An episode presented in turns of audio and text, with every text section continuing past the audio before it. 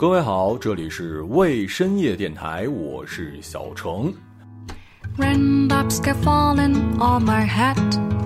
And just like the golfers with a too big for his bed.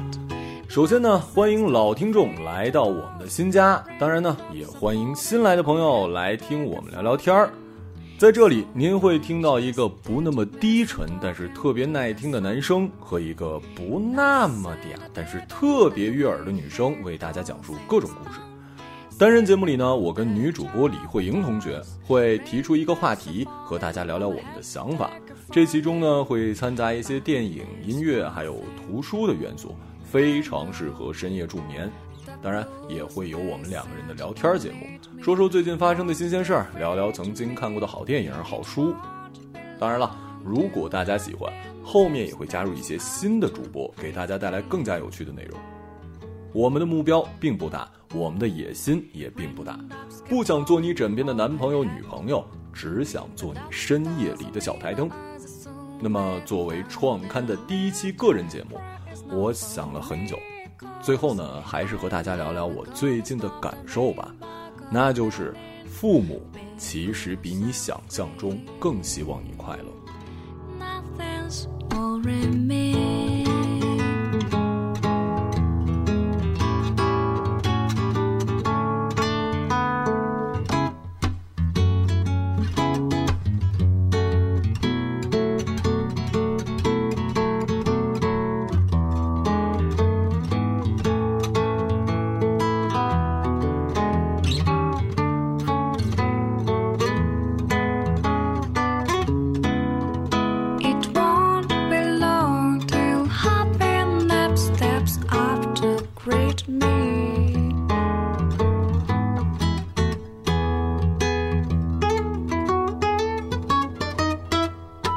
Raindrops keep falling on my head But that doesn't mean my heart is so bad down and red Cry is not for me cause I'm never gonna stop the rain.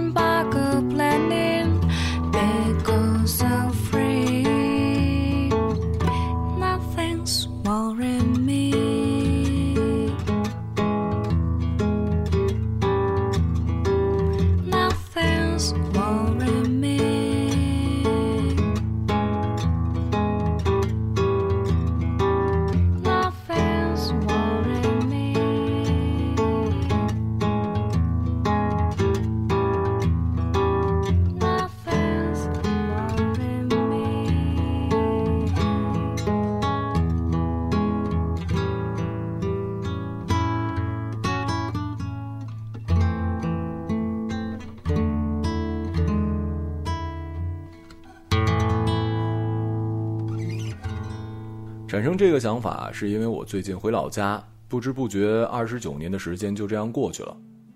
我经常对自己说：“你只有十年是完全属于自己的人生，那就是二十岁到三十岁。二十岁之前，你是爸妈的孩子，你在读书，你要好好学习，你没有经济独立，你要为爸妈负责。三十岁之后，你要结婚成家，你要为另一半、为你的宝宝负责。”而二十岁到三十岁这十年，是你为自己负责的最美好的时候，你完全可以选择自己想要的生活，爸妈不会催你结婚，也没有奶粉钱追着你一刻不停的奔波，一人吃饱，全家不饿，你可以去做任何你想去做的事儿，在不犯法、不伤害别人的前提下。事实上，我也真是这么做的，大学的四年过得那叫一个潇洒呀。除了在专业课上确实努力过一年之外，其他的时间除了喝茶就是打麻将。不得不说，四川的确是一个很巴适的土地。毕业之后呢，去了当时所有年轻人都梦寐以求的公司——万和天宜。如果零零后的小朋友没有看过《万万没想到》报告老板，那确实不知道这家公司对于当时的九零后来讲是多么的有诱惑力。不夸张的说，中国第一网剧公司的地位应该没啥问题吧。之后呢，我就去了上海，进了我除了周董之外唯一的偶像韩寒的公司，做起了电台。在上海的四年可以说是我人生中最开心的日子之一了。一五年，刚毕业的一个大学生，月薪过万，那是什么概念啊？而且还是靠着自己最爱的事情养活自己，那是什么样的感受啊？实话实说，那四年我都没有什么人生目标了，因为我已经达到了所要的一切，想吃什么吃什么，想去哪儿玩去哪儿玩，想谈恋爱就谈恋爱，想请假领导秒批。公司每年十多天的年假，如果你是一个女生，还有额外十多天的生理假。梦想中的公司也不过如此吧。毕业的时候二十四岁，四年之后二十八岁，我离自己说的属于自己的十年还剩八百多天。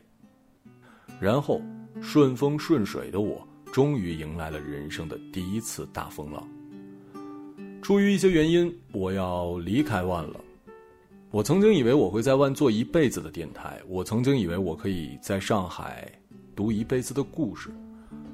可是显然，上帝并没有给我画出一条简单的赛道。于是乎，人生几乎第一次面临失业的问题。那段时间，我开始学会了不和爸妈沟通，和所有人都一样，只想和家里说自己过得如何好，没想告诉爸妈自己要混不下去了。所以我拒绝了很多次他们发来的视频邀请，所以我挂断了很多通他们的电话。因为毕业一直做着音频相关的工作，我觉得自己的职业道路非常的窄，根本就没有新的地方可以接受我。但也许真的像我自己想的一样，我应该还有两年的好日子。所以出乎意料的，我收到了两个地方的 offer，一个是前同事的创业公司，一个是宁波人民广播电台。播音主持出身的我，一直有一个传统电台的梦，但是因为收入，因为各种原因吧，我最终选择放弃了这个机会。这可能真是我这辈子唯一可能后悔的选择。在这期间，爸妈一直安慰我说：“没事儿，自己儿子一定会找到新工作的。”可你们明白的，漂亮话谁都会说，可压力还是得自己扛着。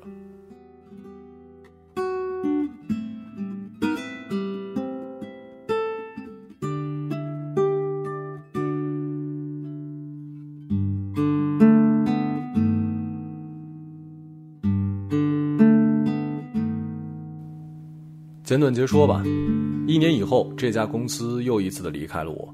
然而，我也即将进入二十九岁，从上大学就在外面飘着。八年之后，我回到了东北老家。爸妈最开始肯定没骂我，跟我说在家休息休息，不着急。那段日子，每天陪着爸妈去开店，白天呢上上面，晚上呢打扫打扫卫生，一家三口的日子过得其实挺不错的。有点像电影《听说》里男主的生活。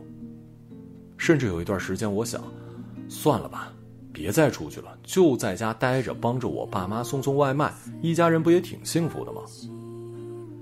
然而四个月过去了，我的惬意变成了焦虑。当一个青中年不工作久了，你就会变得怀疑自己，你觉得自己是没有用的。这个时候，爸妈依旧安慰我：“别着急。”我恍然意识到。自己已经快二十九岁了，于是疯狂的找工作，不顾爸妈的挽留，离开了老家，去往了郑州，做起了新媒体，一份我本人能做但是不喜欢的工作。我知道自己有多幸运，起码曾经有四年是靠着爱好生活的。太多的人一辈子都找不到自己喜欢做的事儿，或者找到了也没有办法靠它为生。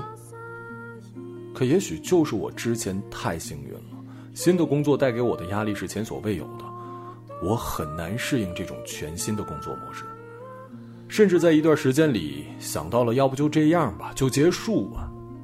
这样的话，在别人回忆起我的时候会这样说：多好的年纪啊！之前做电台还挺不错的，要是一直活到现在，努力做下去，肯定火了，可惜了呀。就像成龙在一次访谈中说的一样，其实很羡慕李小龙的，因为现在的人提到他想到的都是巅峰的那个巨星，还有哥哥张国荣，因为在最美的年华去了，所以他就永远的活在了最美的时候。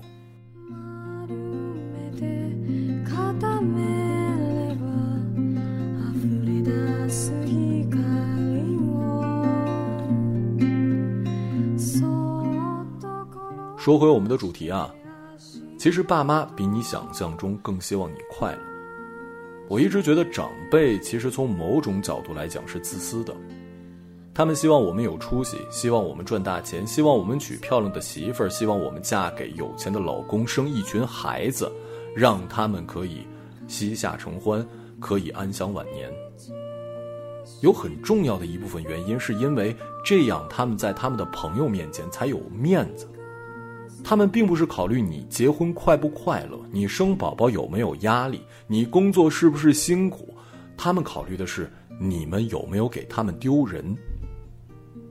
当然了，我不否认爸妈希望我们过得真的开心幸福的心是真的，但因为不给他们丢人，我们过得不开心也是真的。我怕我赚钱少了就成为不了他们的骄傲。我怕我万一跟女朋友有矛盾了，他们怕自己抱不上孙子；我怕我从上海回到长春，他们觉得在朋友面前跌份了。我怕，所以我不敢跟他们说我的新工作不开心，我不敢跟他们说我跟女朋友吵架，我不敢说我累，我想回家了。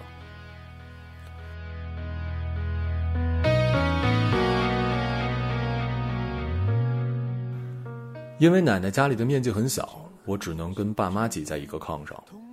躺下来之后，妈妈把灯关了。我正想戴上耳机，突然听到身边的父亲说：“儿子，别太累了，爸妈心疼你。”他说：“自从我去了郑州之后，发现和我视频的次数减少了，因为我总是在工作加班。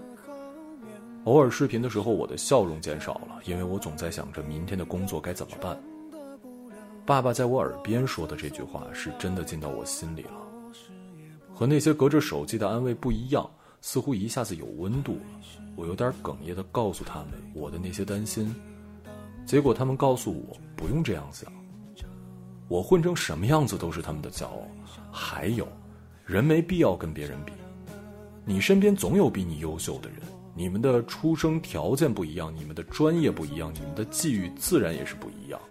他们并不希望我成为马云的儿子，他们只是希望我是他们的孩子。回头去看，这是说了谢谢反而才亏欠的情感。哦，爸爸妈妈给我的不少不多，足够我在这年代奔波，足够我生活。年少的轻狂不。这次回家，除了爸妈之外，家里的权威奶奶也跟我聊了很多。她讲说不喜欢听我说自己压力大。当年她跟爷爷手里只有两块钱的时候，真的是吃不上饭的时候都闯过来了。我们现在的压力叫什么呀？都是自己想要的太多了。他们那个年代对孩子的期望完全不是什么成龙成凤，只要能活下来就好。那时候人们生活的条件太差，生的孩子几岁死掉很正常。如果你能让自己的儿子女儿平安长大，就已经是非常非常厉害的事儿了。何谈什么去跟别人比较，是不是赚了大钱当了大官呢？让人觉得平常不算太小的房，冬暖夏凉的那间放着我。颂这种平凡，一两句唱不完，恩重如山，听起来不自然。回头去看，这是说了谢谢反而才亏欠的情感。哦，爸爸妈妈给我的不少不多，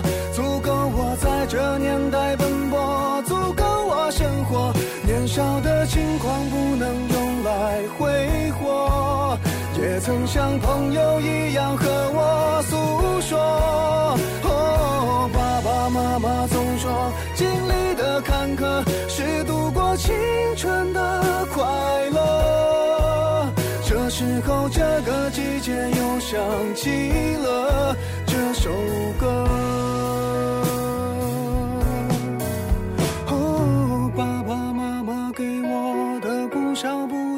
足够我在这年代奔波，足够我生活。年少的轻狂不能用来挥霍，也曾像朋友一样和我诉说。爸爸妈妈总说，经历的坎坷是度过青春的快乐。这时候，这个季节又想起了这首歌。有的时候，两代人之间是代沟，但是三代人之间反而有了一些奇怪的沟通的可能性。电影《海蒂和爷爷》讲述的就是爷爷和孙女儿相互治愈的故事。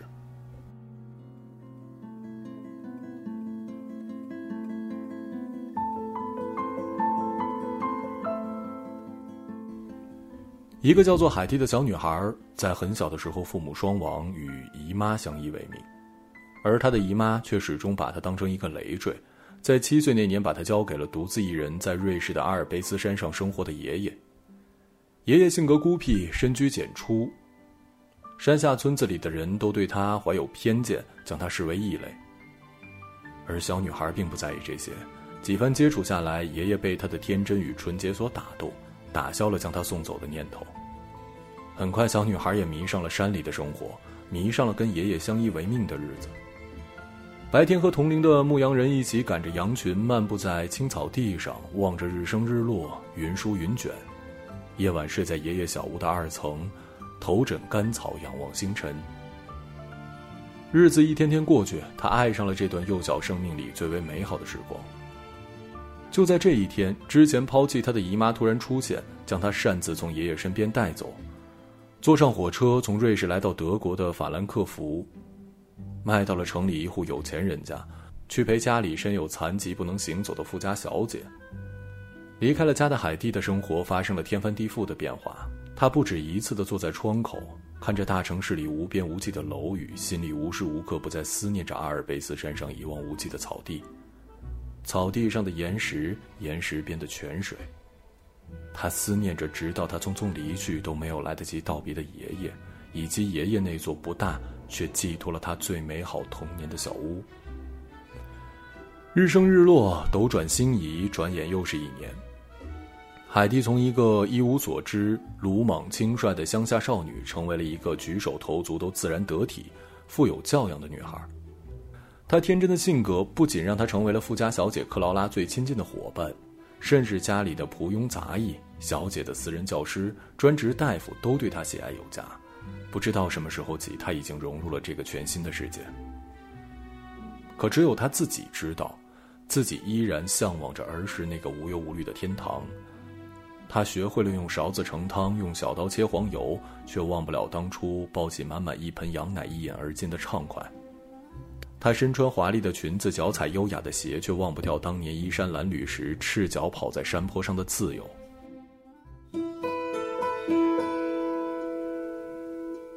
最终，海蒂重新踏上了这片让她牵挂了无数个日夜的土地，甩掉脚上的鞋，脱下累赘的裙子，再一次无拘无束地奔跑在一望无际的山坡，正如她多年来每一次梦见的那样。没有人知道。当听着海蒂大喊着自己从远处飞奔而来的时候，爷爷是多么的激动与感慨。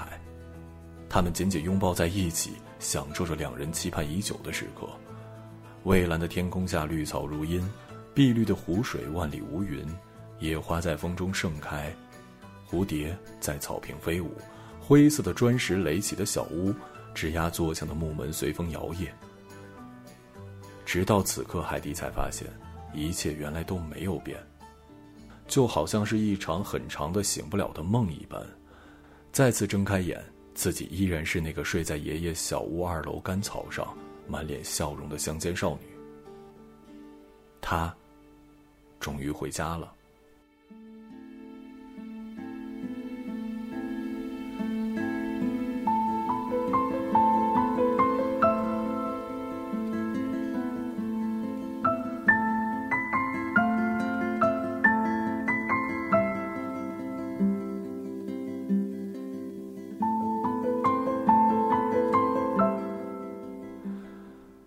推荐这部电影，当然不是要大家都回到乡村去，大城市自然有大城市的好，也不是每个人都有一个在阿尔卑斯山生活的爷爷。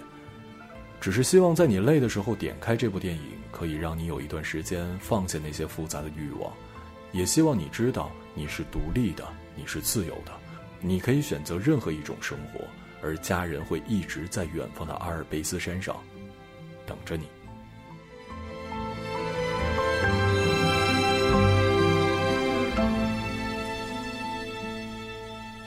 我们总是觉得爸妈不理解我们，我们总是觉得父母和我们有代沟，我们拼了命的想要逃离他们的掌控，希望不要过成他们的样子。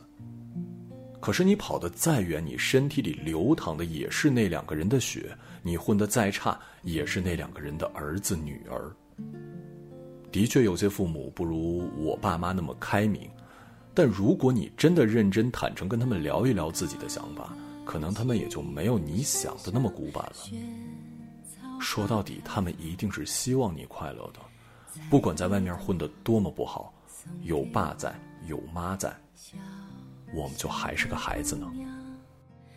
把它别在你的发梢，捧在我心上，陪着你。这里是未深夜电台，我是小程。时间不早，睡吧。如果有一天，心失去了远方，摘朵花瓣做翅膀，迎着风飞扬。如果有一天，